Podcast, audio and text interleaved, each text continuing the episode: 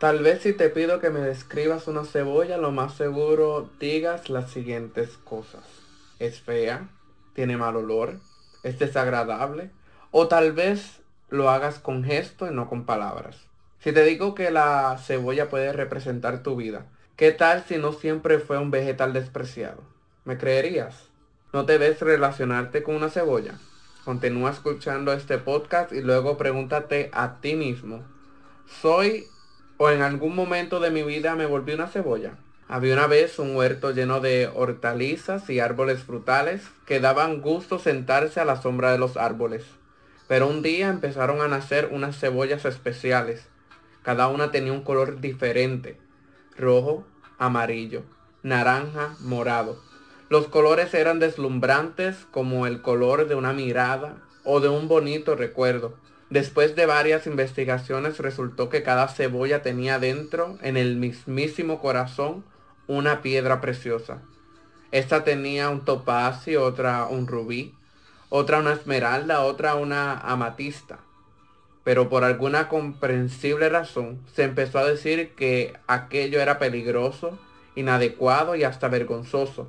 Total que las bellísimas cebollas tuvieron que empezar a esconder su piedra preciosa con una capa, luego con otra, con otra, cada vez más oscura, para disimular cómo eran por dentro, hasta convertirse en cebollas comunes e incluso otras optaron por esconderse entre la tierra nuevamente.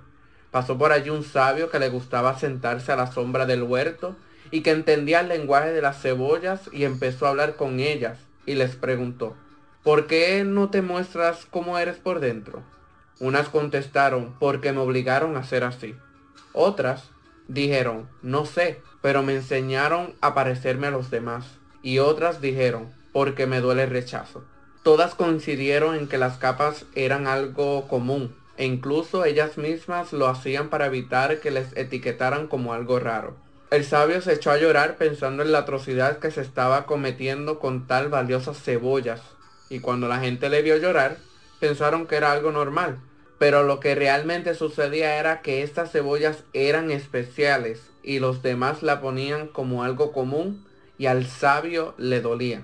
Tal vez te encuentres como estas cebollas, que dentro de ti guardas una piedra preciosa, algo que te hace muy diferente a los demás. Pero el rechazo, la burla y las críticas de los demás provocaron que crearas capas de seriedad y soledad provocando que entonces fueras así como ellos decían que eras, ocultando tus habilidades, no cumpliendo las metas que tenías tiempo atrás. Por eso en este día te digo, abre tus capas delante de la presencia de Elohim, de Dios. Él te creó con un propósito. No permitas que los comentarios sean tierra que ocultan ese don tan especial que hay en ti. Si otros no creen en ti, si todos tienen algo negativo que decir, recuerda que hay uno que depositó algo especial en ti porque cree que lo puedes lograr. Finalizo con estos dos versículos que deseo compartir con ustedes. Y nunca olvides que eres especial en las manos del Eterno y Él está a tu cuidado. Deuteronomio 31.6 dice, esfuérzate y anímate. No temas ni tengas miedo de ellos, porque el Señor va contigo. No te dejará ni te desamparará. Juan 14, 27 dice, La paz os dejo, mi paz os doy. Yo no os la doy como el mundo la da. No se turbe vuestro corazón, ni tengan miedo.